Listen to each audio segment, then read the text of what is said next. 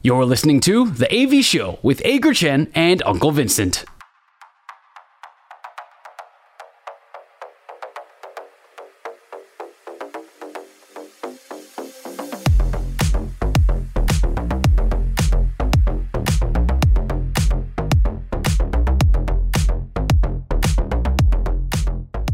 爽不爽是我们节目的第一个单元，我们分享上个星期发生在自己身上最爽的事情，还有最不爽的事情，不一定要跟运动有关，只要说出来能够开心就好。阿戴，你上个星期最爽的事情是什么？等一下，我先说，我先说。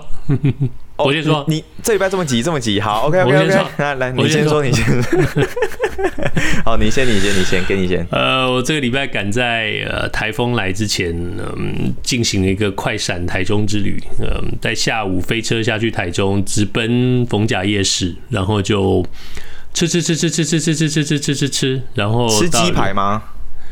嗯，就 我选了一个错误的日子，听说那个好吃的那家鸡排去的时候，呃，本日公休。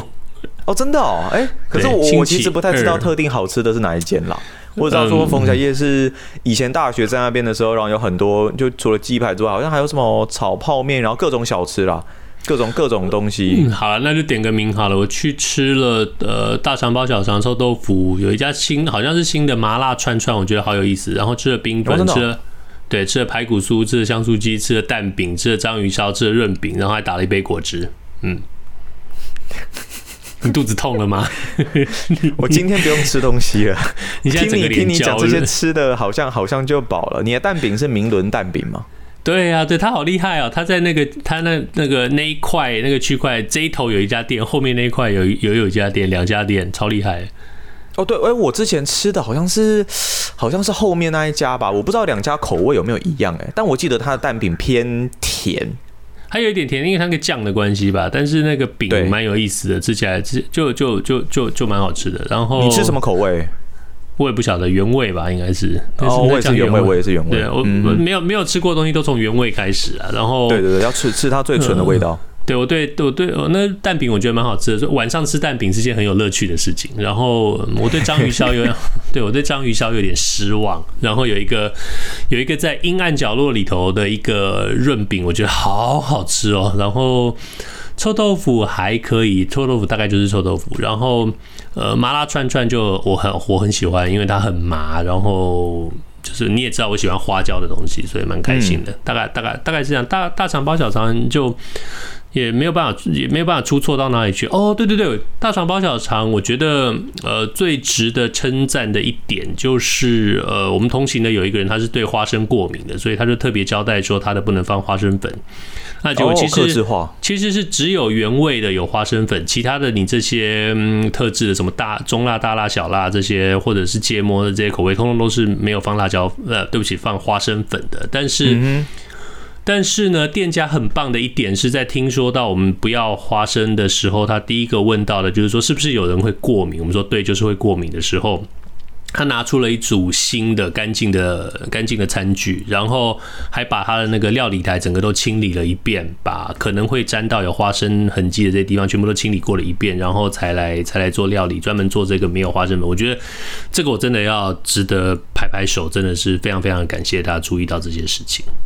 我觉得店家，因为近几年其实，在整个食品安全啊，或者是说食品卫生方面，大家都是越来越重视。那有发生过一些相关的社会事件等等哦。那如果真的有店家可以这么仔细的，就是连烹调的可能料理台啊，或者是餐具、刀具等等，都做这些清理，我我觉得对于顾客来说，那个印象是超级加分的。就像是呃，有的时候有一些餐厅可能会问你说，你们有没有吃素的嘛？那如果素食在荤食的料理台上料理，会不会介意？我之前去有一些餐厅，有一些餐厅会问，那有一些人呢可能会介意，有一些人不介意嘛？那当然就会有不同的结果。只是如果店家会愿意做这样子的一个询问，那也做这样子的一个改变的话。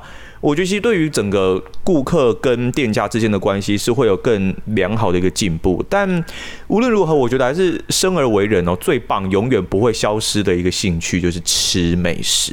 我就觉得，如果你吃到很棒的美食的时候，像你去夜市，然后吃了这么多种类，那每一种可能分量都不一定太多啦，或是大家可能分分享着吃等等，那能够吃到好吃的东西，真的是超级超级爽，很过瘾的一件事情。对，所以我去旅馆睡了一觉以后，第二天中午醒来以后，继续又去买了。呃，对不起，早上起来，因为肉蛋吐司只开到中午，所以我去买了肉蛋吐司。然后下午去公园眼科吃了冰，然后买了太阳饼，买了凤梨酥，然后晚上吃了一顿上海菜，然后才回来台 回来台北报告完毕。难怪我今天看纹身大叔的脸好像占荧幕占的比较多一点点。镜头，镜头，镜头，这是镜头的关系。镜头关系，镜头关系，镜头关系。灯光我可以体会，我我可以我可以体会到你上礼拜是有多爽，这一天是有多爽，非常非常爽。我你你很久你很久没有听到我这样子暴饮暴食了，好像是哎、欸，因为你你不是在，可是你在断食之后，你不是晚餐本来可能就是会吃的比较比较多。啊，可是你隔天早上继续吃哎、欸，没有，中午才继续吃，早上先去买，哦、中午才继续吃，早上先去买，然后中午、中午之后再继续吃，所以所以时间还是有控制住嘛，有控制啊，还是有控制断食十八个小时。然后其实本来我今天晚上还约了朋友要去另外一家我们都没去过餐厅才点的，但是台风我们大家为了大家安全，就暂时还是就不去了。正确选择，所以就是美食的快闪两天一夜吧，非常的开心，非常开心，非常开心。报告完毕，你的爽是什么？我的爽呢，就是非常过瘾的垃圾食物之日，跟吃也是一样，也是跟吃，也是跟吃有关。我跟你说，就是礼拜礼拜天的时候，刚好因为那个中华职棒明星赛是礼拜原本预定是礼拜六跟礼拜天嘛。那结果礼拜六台中洲际球场那边下了大雨，所以延到礼拜一，就变成日一了。然后礼拜天呢，我们就到一个很好的朋友家，然后想说那一天呃，而且还有四大运的比赛嘛，然后还有 U 十二，那里有明星赛。所以呢，就去家里，然后就点个披萨，然后大家一起分享啊，一起一起吃，一起看。那那一天去呢，其实真的真的还蛮爽的，因为中午呢，我们先点了披萨来吃。那披萨呢，当然我们是吃那个，我很喜欢章鱼烧口味，我不知道我不知道你喜不喜欢啦。那另外还有一些其他的副食，可能像是意大利面啊，然后还有什么 QQ 球啊，然后烤鸡啊等等各式各样。QQ 球是什么？巧克力球。Oh, OK，那就是一种里面有呃爆浆，不能说爆浆，那就是巧克力馅料的一个一个面包球，很好吃，我超喜欢那个。我记得 Costco 好像有卖吧，有点忘了。真的假的？然后中午先呃爆呃，我们是点那个披萨哈。然后吃，然后又看到射箭，我们赢了中国。虽然在之后的比赛，在男子组这一边，呃，稍微有一点点失利，不过也没有关系。但是至少是蛮不错的一个比赛结果。然后那一天，我记得在台湾的那个 U 十二是赢墨西哥吧？虽然有因为下雨，然后结果最后一个出局数很慢，很慢才那个。但是至少我们也是赢球。然后晚上又接着明星赛。重点是呢，我们中午其实已经吃了垃圾食物。我真的很少吃。这么多油腻的食物，因为我胃不好嘛，所以现在比较没有办法一直狂吃这些东西。那晚上的时候呢，我们又去买了麦当劳。我就中午披萨，然后晚上麦当劳汉堡、薯条、玉米浓汤。哇，真的，我好久好久好久，就自从我胃有一些状况之后，我真的很久没有这样子连续两餐都吃垃圾食物。但是这只有那一天爽了，因为隔天马上就那个尝到苦果。就我的胃，嗯、我的我的肠胃就开始跟我抗议。我正要问说你的胃怎么了？对，我后面后面后面一天多两天，就是胃就是没有很舒服，但是不到不到痛，但就是就是不是很舒服啦，只是就可能吃的太油腻了，然后消化需要一些费工，但真的好爽，真的超过瘾。你好好久没有这样吃炸的，然后吃这些油腻的，吃这么过瘾，偶尔一次放纵应该没关系吧？当然没关系啦，但是 就 你你笑什么？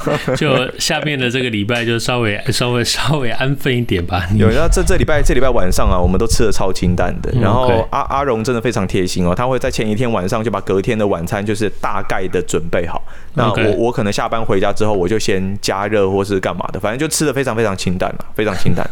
好的，好的，所以我我们不约不约而同的这个星期的爽都跟都吃，都跟吃有关，好吧？呃，我讲讲我的不爽啊，我不爽就是洛杉矶道奇队，我对他们有点不爽。这个星期没有到非常不爽，只是有点不爽。因为我们节目一开头讲到那个交易大限呢，我就觉得说，你要回头看看，就道奇队，你今年不是你们不是每年都要拼冠军嘛？结果今年，对啊。讲真的，有一点点让人失望，就是交易大件没，你确实是对球队有一些补强啊，你叫交易来的补上洞都补上，Kiki Hernandez，然后 Amed Rosario，然后的游击内野这些洞都补上，然后。呃，牛棚，你把那个眼镜哥 Joe Kelly 给找回来，当然这是件好事啦！我有我有一件 Joe Kelly 的 T 恤，我又可以拿出来穿了。然后，可能先发轮值上你补上了 Lance Lynn，你补上 Ryan Yarbrough，对，这些都可都都算是堪用啦。那但是真的有那种大幅提升球队，让球队有进入季后赛感觉的那种交易，就讲真的是没有啦。阵容你没有那种错吗？对，但是道奇队一向都是在让人感觉就是我我们的既定印象就是在交易大限的时候会有一个动作来让球队让大家觉得说毫无遗憾，就毫无疑问这支球队是真的直指世界大赛。你大家回头想想。呃，你像呃，Darvish 啦，达比修有啦，你说像那个哦，Scherzer，呃，像 Scherzer 的这种将领啦，这些这些这些交易啊，你就会觉得说，OK，好，确定我们就是要往就是要往世界大赛在直冲，而今年就没有没有这个感觉啦。那他们本来本来确实是有谈成一个 deal，而把那个呃底特律的 Eduardo Rodriguez 给给交易过来，结果这位选手在。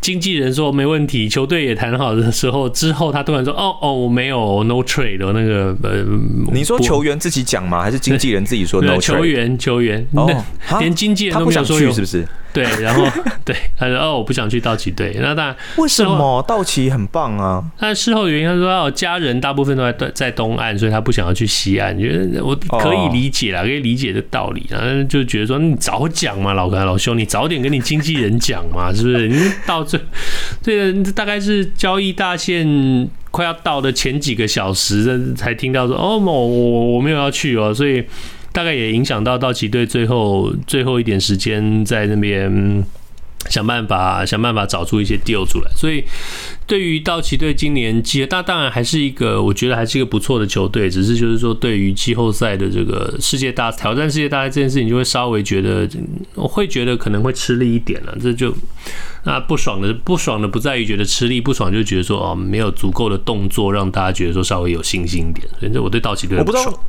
我不知道像这种这种就是这种算临时反悔嘛？就原本可能双方都已经都算已经讲好了，然后反悔这样子的状况，之前好像也有听过，但是我比较常听到的原因是那种体检没过吧？就可能对于伤伤势还是有疑虑啊什么状况，但是这种球员自己可能考虑家人，这不是在你一开始可能呃。洽洽谈之初，大家就已经大概可以彼此了解到的一个程度了吗？其实这个顺序是这样子，洽谈、洽谈签约、洽谈这个交易这种事情，通常就是呃两个 GM、两个两个领队、总经理在那边可能传讯息、传 email、打电话讲好大大致说哦，我要拿谁换你的谁，就像你们看电影那个魔球里头一样，我要拿谁换你的谁，两个两个这样讨论一下，然后送到底下的人去算一下这个。呃，薪资数字啦，农场排名啦，战力什么，双方都觉得哦，OK，好，两边都谈好以后，才开始分别分别去通知。那当然，这个过程当中，你可能也会，你就会开始去告知经纪人啊。通常球员绝大多数的时候，球员都是最后一个或者最后一两个才知道这件事情的。那嗯，通常你会告知经纪人的时候，经纪人应该就已经很知道选手的这个意向到底是什么。这所以我的意思就是说，经纪人应该在球队跟他讲说，哎，我们可能会把这个选手交易到。西安了，经纪人在这个时候就应该觉得哦，没有没有没有，他不想要去西安，他的可能可能在这边这边大概球队球团就球团之间大概也只会说，就是说哦，在沟通上出了一点点落差，讯息落差，所以呃最后一刻才会才会这样，因为大概肯定说不定是经纪人很很兴奋的跑去跟他说，嘿，你知道吗？我帮你那个你可以到那个弄到道奇队了，弄到道奇队哦，世界大赛有效，他就想不到这个选手说哦，没有没有没有没有没有，我想要跟我的家人在。所以可能是经纪人跟球员之间沟通出了一些问题。那其实你应该要不爽的是 Rodriguez 那边团队吧？我也没有对他有什么不爽了。我我我我的不爽只在于说我对我的球队不爽，就是那你你想别的，你想的别，你想别的办法来嘛，对不对？嗯哼。对，所以这是你，我我觉得不爽，就是道奇队。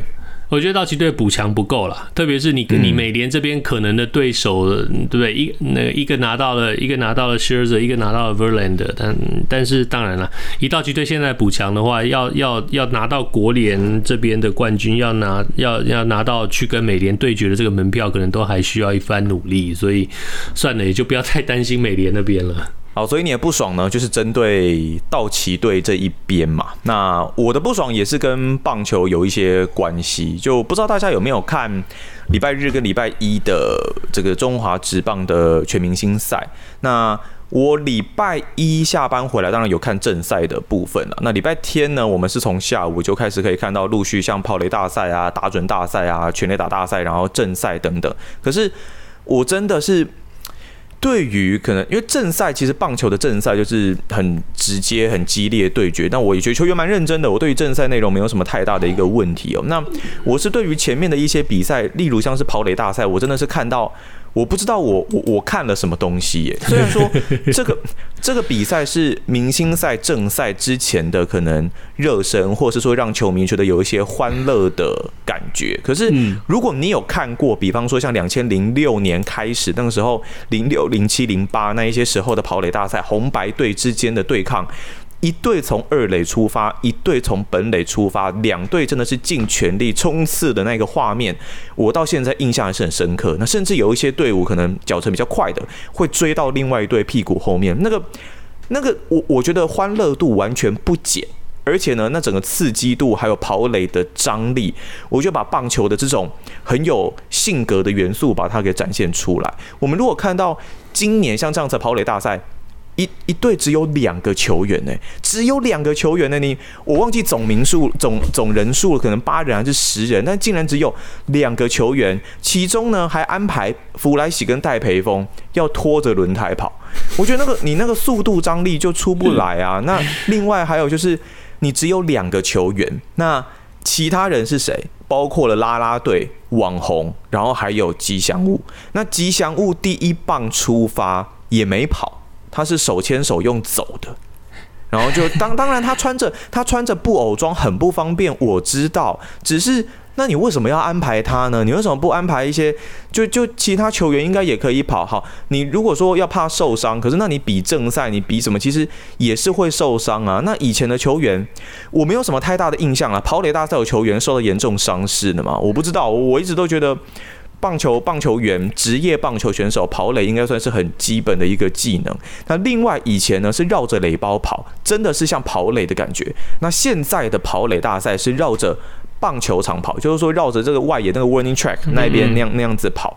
对哦，跑垒的其中成员还有蔡其昌跟杨青龙秘书长跟会长这样子。对，蔡其昌会长跟杨青龙秘书长两个人，我我必须老实说，我要称赞他们，因为他们是跑得最认真的。我觉得啊，还有还有球员也跑得很认真。但是像比方说，我我我个人当然，我们当然也会喜欢看啦啦队或什么的。可是我觉得有太高的比例参与在明星赛的其中，那。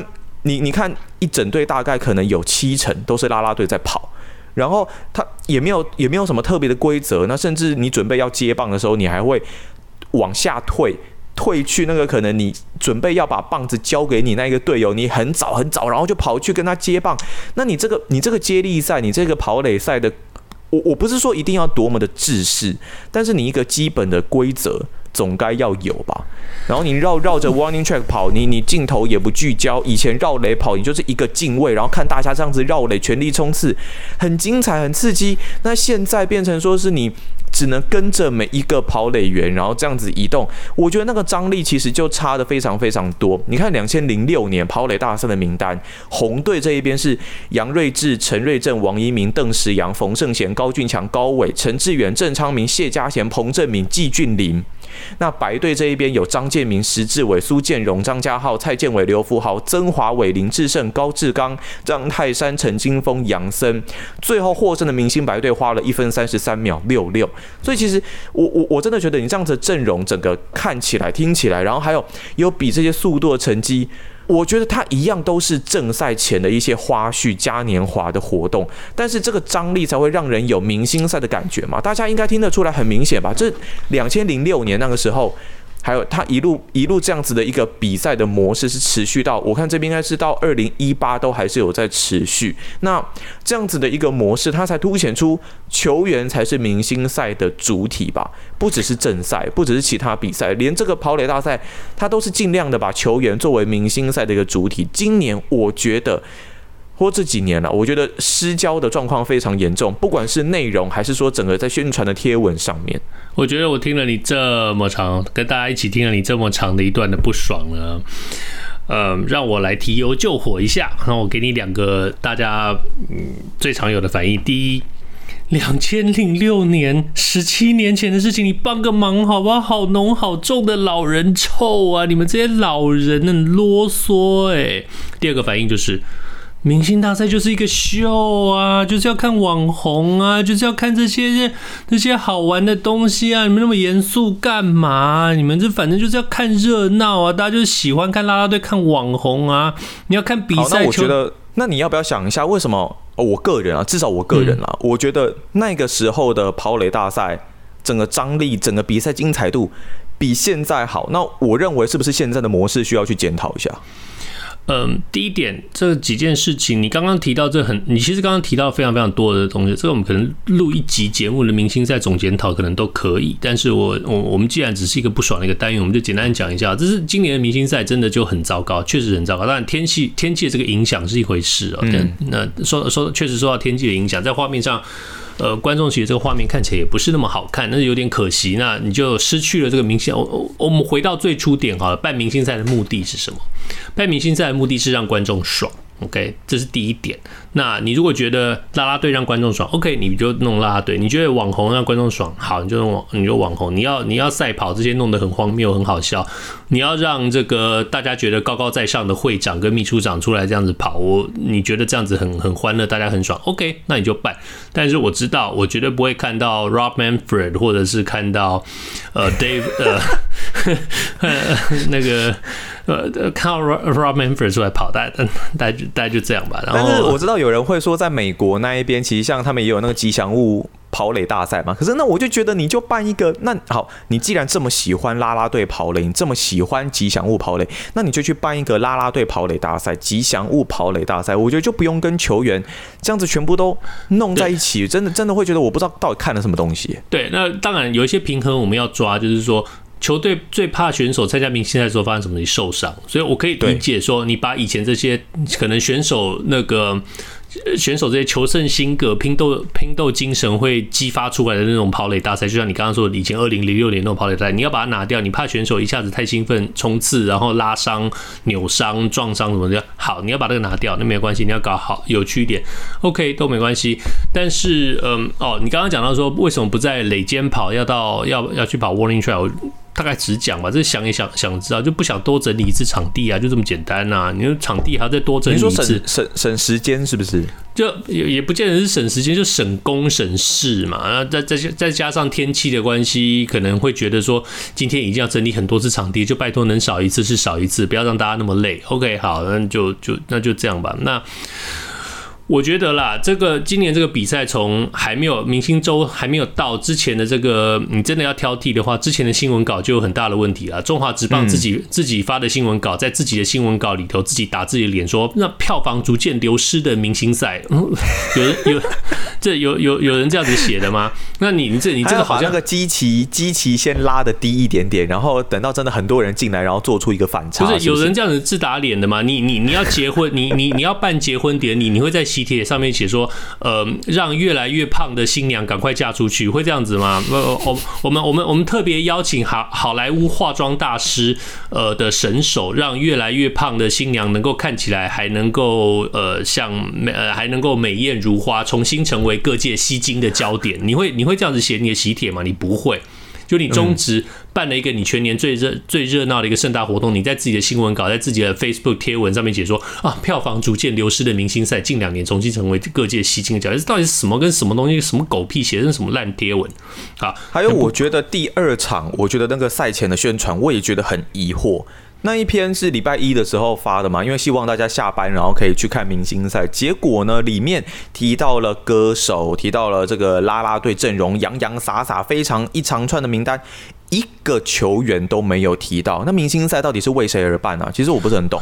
对，所以中华职棒这个这些什么贴文啊、新闻稿，到底到底是谁写的嘛？你你是球员的明星赛吧？我我如果没有记错的话，应该是球员的明星赛，是棒球比赛吧？你写的全部是啦啦队，是网红，是歌星，是表演表演。你你有哪一篇贴文是写满的明星呃球员的？没有吧？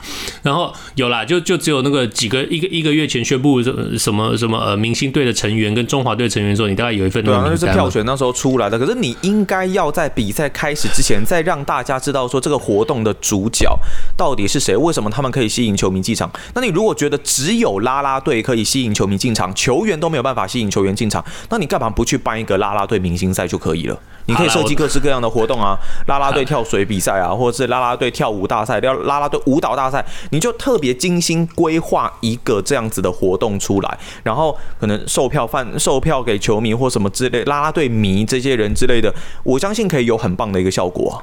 哦，我知道你们都要留言留什么了啊！台湾棒球，台湾的中华职棒的主体就是啦啦队，对不对？好，我都知道，不用你们来告诉我们，谁都知道。我们现在在，我们现在不是在针对球迷，也不是在针对喜欢啦啦队的迷，我们现在是针对中华职棒。OK，嗯，你们如果。真的，呃，自己要这么本末倒置，把明星赛变成是一个啦啦队的展览场的话，你就去像个阿戴刚刚讲，你在场外嘛，那洲那个洲际园区那么大一块地，对，有搭一搭一个舞台，搭一个帐篷，弄个啦啦队见面会，你们在里面要丢丢水球，丢什么东西，随便你们自己去玩，对不对？那就这是另外一回事。你要你那个要收钱，你可以赚很多很多的钱，会有很多人很愿意去看啦啦队的人都去那边看看热闹，这没关系。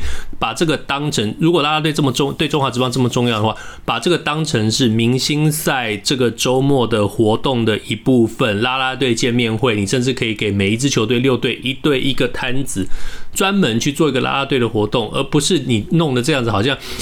变得球员很卑微的这样子，要依附在啦啦队的身上才能够有一点点心度的这种感觉，你你你就本末倒置嘛？你这到底是职棒的球员的明星大赛，还是啦啦队的明星会呢？那你干脆就办一个啦啦队明星会附属球员球员竞技大赛好了。现在好像看起来的确是这样啊，不就是吗？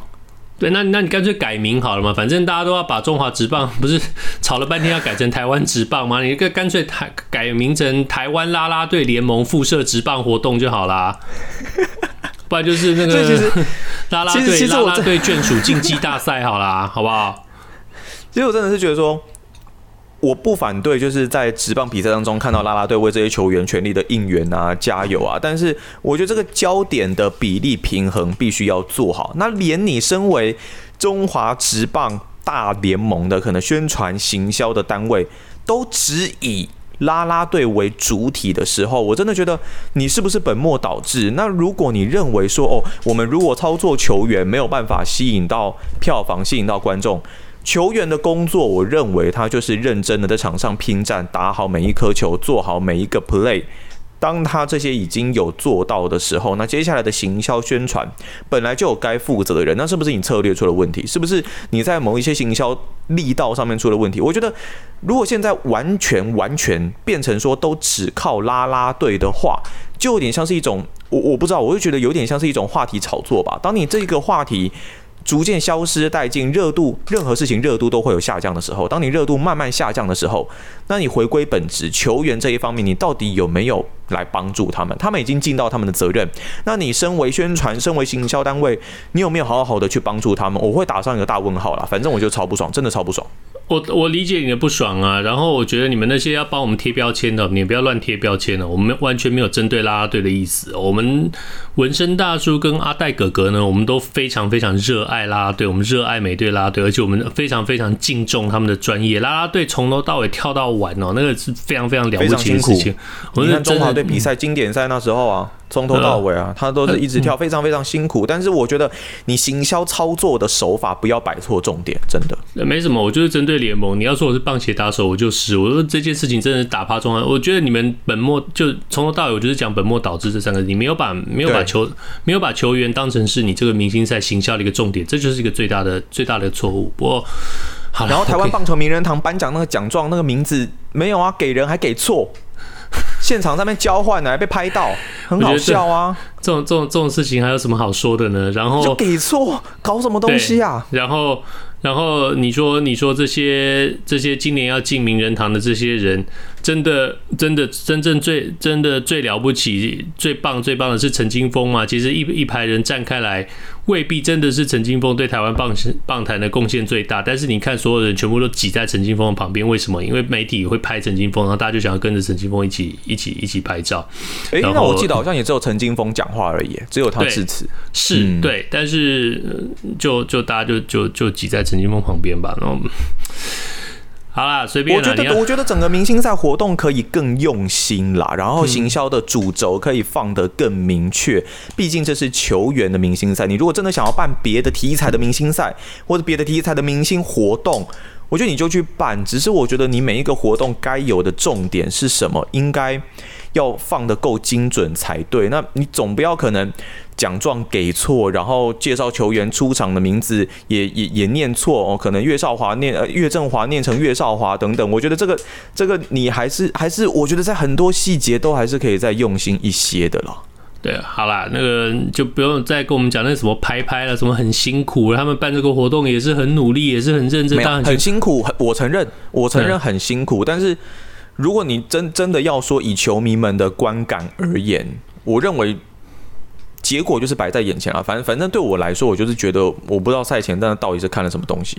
对我，我觉得 中华之邦最近有个很奇，这几年有个很奇怪的风气啊，不管办什么大的活动，参加什么大的事情啊，就就要出一个影片，出一个贴文，说自己有多辛苦、多棒，幕后操劳多了不起，多多多怎么样？我觉得。少来一套啦！大家都是在上班，谁不辛苦？OK 妈？台风天还要去当班的人，谁不辛苦？你们在风雨中整理场，是是你们在风雨中整理场地，人家在风雨风雨中在那边剪树，在那边在那个，谁不辛苦？不用再一直拍影片说自己有多辛苦了，其实看的有点不舒服吧？Anyway，以上就是我们本周的爽不爽？如果你是第一次收听我们节目的听众朋友，欢迎你。欢迎你加入我们这个每周四更新的运动类型聊天 Podcast。我们不光讲运动，有的时候也讲运动呃之外的新闻实事跟怪人怪事。所以对我们的节目有任何意见，欢迎到我们 Facebook 的粉丝专业让我们知道。我们下个星期见，拜拜。